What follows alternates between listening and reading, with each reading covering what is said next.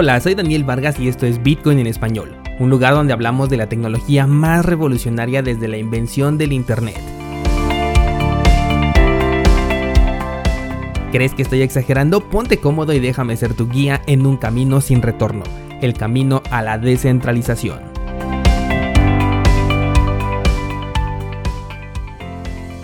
Jueves 10 de septiembre de 2020, el precio de Bitcoin al momento de grabar este episodio acaba de marcar un ligero movimiento que me parece interesante, sobre todo porque he estado haciendo un poco de análisis técnico esta semana aprovechando las clases de ondas de Elliot que grabé para cursosbitcoin.com y fue ahí donde me di cuenta que el precio estaba por romper una eh, pequeña línea de resistencia en el marco de temporal de 4 horas, lo cual efectivamente acaba de ocurrir hace unos cuantos minutos antes de que grabara este episodio.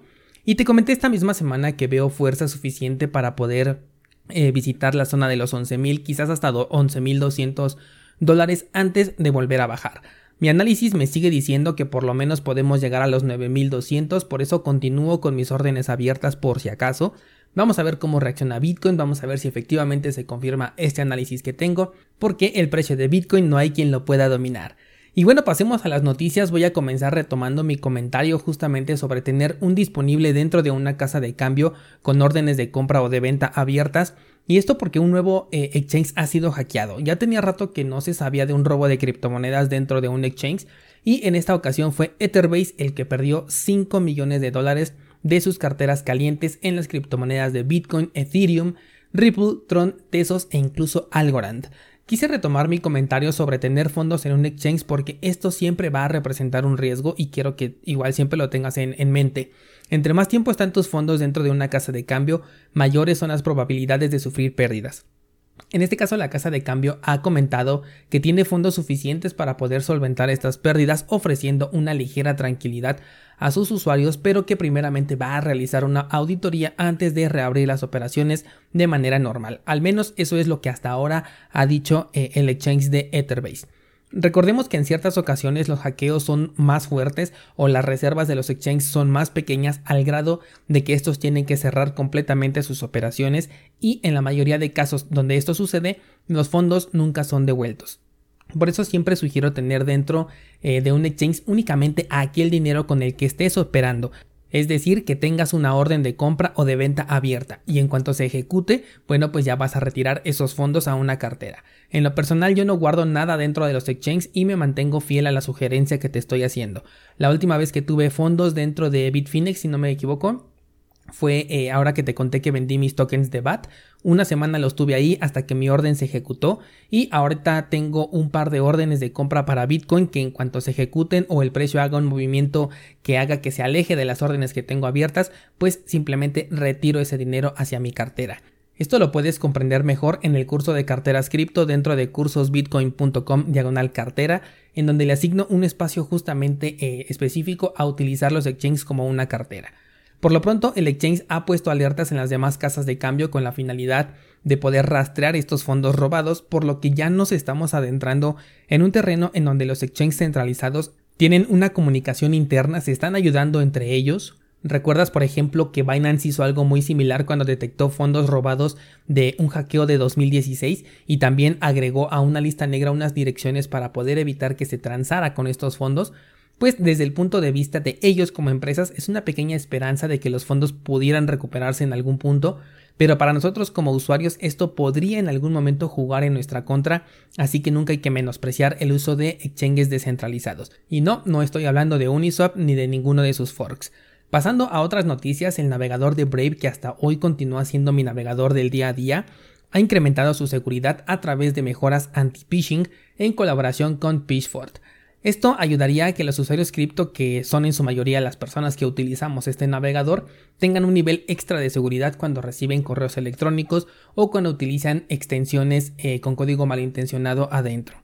Quiero contarte que algo que ahora hago para evitar todo este tipo de problemas o para al menos incrementar mi nivel de seguridad es utilizar una computadora completamente separada para mi actividad cripto en donde no instalo ninguna extensión de navegador, utilizo sistema operativo Linux y realmente solamente la uso cuando voy a tener actividad cripto para poder reducir lo más posible estos ataques.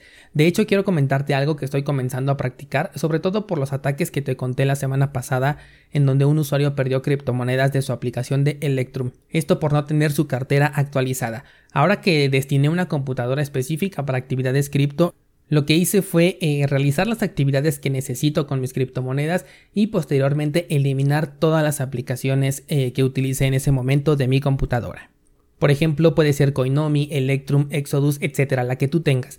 Esto que estoy haciendo es para que cada vez que yo quiera realizar un movimiento me vea obligado a descargar nuevamente la cartera de la fuente oficial y de esta forma me aseguro de que tengo la versión más actualizada de esta cartera. Así yo puedo evitar o al menos disminuir el nivel de riesgo que, ocurrió, por ejemplo, con esta persona que perdió sus 1400 bitcoins. Sé que es un movimiento un poco incómodo, pero al menos eh, con fondos que no pretendas tocar en mucho tiempo puede resultar bastante útil y nunca está de sobra incrementar tu nivel de seguridad. Bueno, el punto era que Brave ahora buscará la manera de evitar que caigas en estos correos electrónicos fraudulentos o al menos incrementar el nivel de seguridad porque estos te llevaban a páginas inseguras las cuales ahora va a marcar como peligrosas para que tengas al menos una advertencia previo al uso de esta nueva plataforma. Todavía no se conoce eh, de qué forma lo va a identificar, pero todo esfuerzo en la búsqueda de la seguridad de tus criptomonedas es totalmente bien recibido. La siguiente noticia que te quiero platicar es de lo más relevante y es que se ha realizado una apuesta para las elecciones presidenciales de Estados Unidos, pero lo relevante de la nota es que se ha programado un contrato inteligente dentro de Bitcoin. Así es, Tal como te lo he comentado en otras ocasiones, Bitcoin también puede tener contratos inteligentes, es solo que no suelen utilizarlo o no lo han modificado para tener estas características de forma nativa porque son bastante incómodos debido al lenguaje de programación que se está utilizando para estos contratos inteligentes y migrarlo a un lenguaje de programación diferente significaría eh, corromper completamente el código de Bitcoin y crear prácticamente una nueva moneda además de que le restaría seguridad a la red, como por ejemplo hemos visto con Ethereum y sus múltiples fallos a lo largo de los años. Bueno, pues el contrato dice que si gana uno u otro candidato, el ganador de este contrato inteligente que se celebra entre Nicolas Dorier, que es la persona detrás del proyecto de BTC Pay Server, y Chris Stewart, que es el fundador de Suret Bits, eh, se llevará un Bitcoin como recompensa. Para este contrato se está utilizando un oráculo que permita conocer el resultado y a partir de la respuesta a esa variable se puede ejecutar de manera automática el contrato inteligente. Está muy bien pensado porque además incluye una opción de reembolso en caso de tener un candidato no previsto y que éste gane las elecciones, ya que la apuesta es únicamente entre eh, que gane Donald Trump o que gane Joe Biden. También está configurado un reembolso en caso de que el oráculo dejase de existir y no se tuviera una forma de que el contrato obtuviera la información necesaria para poder ejecutar el contrato.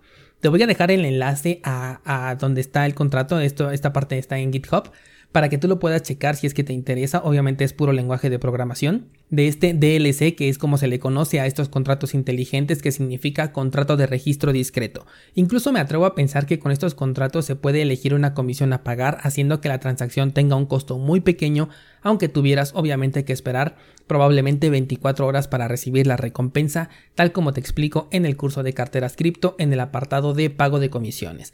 Esto es algo muy interesante, pero sobre todo es algo que quiero que sepas que es real y funcional este hecho de que se pueden crear contratos inteligentes con Bitcoin sin la necesidad de utilizar ningún otro proyecto, ya sea centralizado o descentralizado. Por supuesto que los otros tienen otras ventajas por haber nacido específicamente para esta función con respecto a Bitcoin. Bitcoin tiene un código de programación bastante eh, complejo para poder programar contratos inteligentes. La seguridad se la estaríamos restando. El problema con eh, los bloques que solamente puede minar uno cada 10 minutos haría que la ejecución de los contratos inteligentes fuera bastante lento en comparación con otras cadenas. No se pueden comparar, son cosas completamente diferentes, pero simplemente conocer que Bitcoin también puede eh, crear estos contratos y que en algún futuro, no lo sabemos, incluso podría evolucionar, ya que se tenga un conocimiento más amplio o un grado experimental muchísimo más avanzado. Se podría realizar alguna modificación dentro de Bitcoin para que pueda evolucionar y, y proveer smart contracts. Un escenario bastante complicado y remoto, probablemente ni siquiera lo lleguemos a ver nosotros, pero como posibilidad existe. Seguramente si te interesa eh, este ramo de la programación te va a llamar la atención cómo está programado este contrato inteligente, así que encuentras el enlace aquí en las notas del programa, también está el enlace de mi Instagram para que me sigas, por ahí comparto información prácticamente eh, todos los días, al menos de lunes a viernes estoy bastante activo. Hazme llegar por ahí eh, tu opinión acerca de esta nota, de estos contratos inteligentes que se pueden programar directamente dentro de Bitcoin. Mientras tanto, yo te espero aquí el día de mañana con más noticias del mundo cripto.